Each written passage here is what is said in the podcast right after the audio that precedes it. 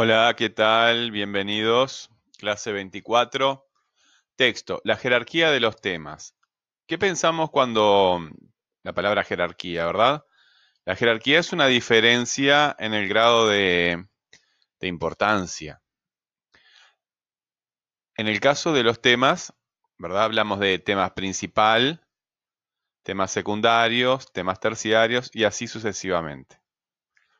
En el caso de, este artículo que venimos leyendo, este que está acá, virus en biología, el tema central en este caso, no siempre, está en el tema, en el título, ¿verdad? Y si miramos el índice temático, eh, está dividido en cuatro temas secundarios, ¿verdad? Que es un virus, tipos de virus, estructura de un virus, ejemplo de virus. Pero, si vamos a, por ejemplo, al primero, ¿verdad? Aquí al primero, al primero de los subtemas, cada uno de los, de los párrafos tiene su propio desarrollo, ¿verdad? Tiene su propio desarrollo, perdón. Este, bien, en el caso del segundo, también, ¿verdad? Tipos de virus. Habíamos visto en esta que la, la función de la cartografía que se daba era la nacional, ¿verdad? Porque pregunta, ¿qué es un virus? ¿Qué es un virus? Y me empieza a acercar a esa, a esa idea, ¿verdad? Me empieza a acercar a esa idea para que yo tenga una aproximación. Ahora, en este subtema, en este tema secundario, tipos de virus, ¿cuál será la, la, mm, la función de la cartografía, que lo divide en clases, ¿verdad? Divide el concepto de clases, en clases. Bueno, sí, claro, subdivisión. Sin embargo, eh, utiliza dos criterios, dos formas. Criterio es la razón. Por ejemplo, dos personas pueden vestirse, ¿verdad? Abrigarse. Una, se abrigan o se desabrigan y una se abriga porque siente frío. Entonces el criterio allí es la temperatura. El concepto de criterio es, muy importante. Es la razón por la cual hacemos las cosas. Eh, y otra persona eh, se arregla, no se abriga, se arregla. ¿Por qué? Porque quiere verse bien. Entonces una tiene eh, como criterio la temperatura, si hace frío o hace calor. La otra persona puede tener un criterio estético para verse bien. ¿Verdad? O también otra persona puede vestirse para trabajar, ¿verdad? Son criterios distintos, son razones distintas. Y acá, eh, al clasificar los virus, se utilizan dos criterios distintos. Esto viene a ser un tercer nivel, ¿verdad? La segunda forma de clasificación, la primera forma de clasificación. Es un tercer nivel. Y cada una de estas formas, a su vez, se subdivide en otras formas de clasificación. En otras formas, o sea que sería un nivel 4, ¿verdad?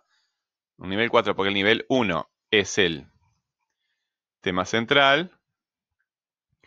El tema del segundo nivel son los que están en el índice, ¿verdad? Que es un virus, tipos de virus. Las dos formas de clasificación, una acá, la primera, y la otra acá, la segunda son el nivel 3 y cada una de estas clasificaciones sería el nivel 4. ¿Sí? Muy bien.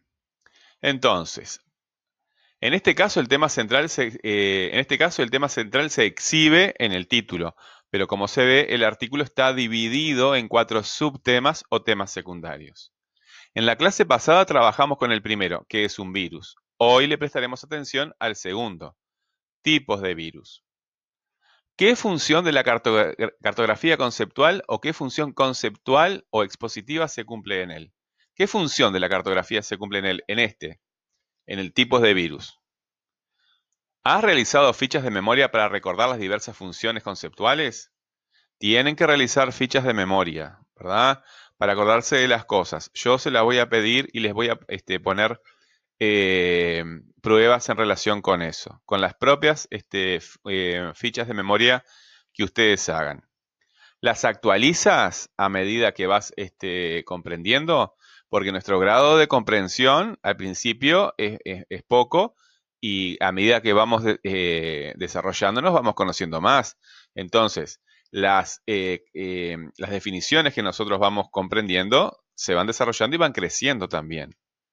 Así que este, tenemos que, prestar atención a, a eso, a las fichas de memoria, ¿verdad?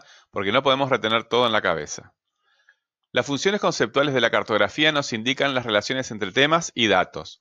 En esta parte del artículo, en esta, tipos de virus, se clasifican las distintas clases de virus según dos criterios. ¿Qué es un criterio? ¿Qué harás para tener una noción de criterio? Si tú quieres eh, entender mejor lo que es un criterio, ¿qué vas a hacer? ¿Cómo vas a construir una noción de, criterio? ¿Qué sinónimo de criterio se utiliza en, en este fragmento? Acá, ¿qué sinónimo de, de criterio se utiliza? Sinónimo quiere decir una palabra que dice lo mismo, ¿verdad? Existen dos criterios de clasificación de los virus. ¿Cuál es el sinónimo que aparece allí? Bueno, este tema secundario, tipos de virus, se subdivide a su vez en dos temas, en, em, dos temas terciarios, ¿verdad? ¿Cuáles son? ¿Qué criterios se usaron? ¿Qué criterios? ¿Qué criterios se usaron? Inviértelos en preguntas por los datos. ¿Se acuerdan? Las preguntas por los datos son preguntas que eh, si hay una información acá, hay una información. La primera contempla cuatro tipos de acuerdo a la estructura. ¿Verdad? Bueno, ¿qué pregunta este, podría ser acá? ¿Cuál es el criterio acá? ¿Cuántos tipos tiene? Etcétera, ¿verdad? Hay que pensar cómo estamos razonando. Muy bien. Este tipo de artículos tienen muchas palabras y conceptos técnicos. ¿A qué se diferencia, a qué ciencia pertenecen? Tenemos que darnos cuenta, ¿a qué ciencia pertenece este artículo que estamos leyendo?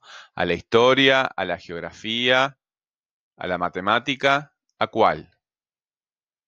¿A qué disciplina? ¿A qué ciencia? ¿A qué asignatura? ¿A qué materia? Bueno, es posible que no sea suficiente buscar información en Internet para comprenderlo bien. Si ustedes lo leen, si se toman el trabajo de leerlo, van a ver que van a encontrar palabras que no entendemos. Y si las buscamos en Internet, tampoco vamos a entender muy bien. Necesitamos colaborar con otros, con, con alguien que sepa más que nosotros, que nos ayude a entender, que nos, que nos facilite el entendimiento. ¿A quién consultarás? ¿Puede ayudarte cualquier persona o debe ser alguien especializado? Bueno, organiza bien tu tiempo y aprovechalo. No trabajes con textos que no entiendes. ¿Sí? ¿Qué, ¿Qué harás? Esta pregunta es muy importante.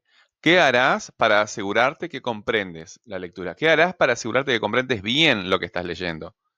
Te pones frente al texto y ¿qué vas a hacer para asegurarte que entiendes bien?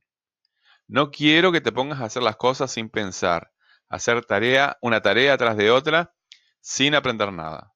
Esta materia se trata de desarrollar técnicas para comprender el texto. Bueno, hay un texto que tiene palabras difíciles. ¿Qué vas a hacer tú? ¿Cómo vas a llegar a entenderlo plenamente? Para entender bien este texto.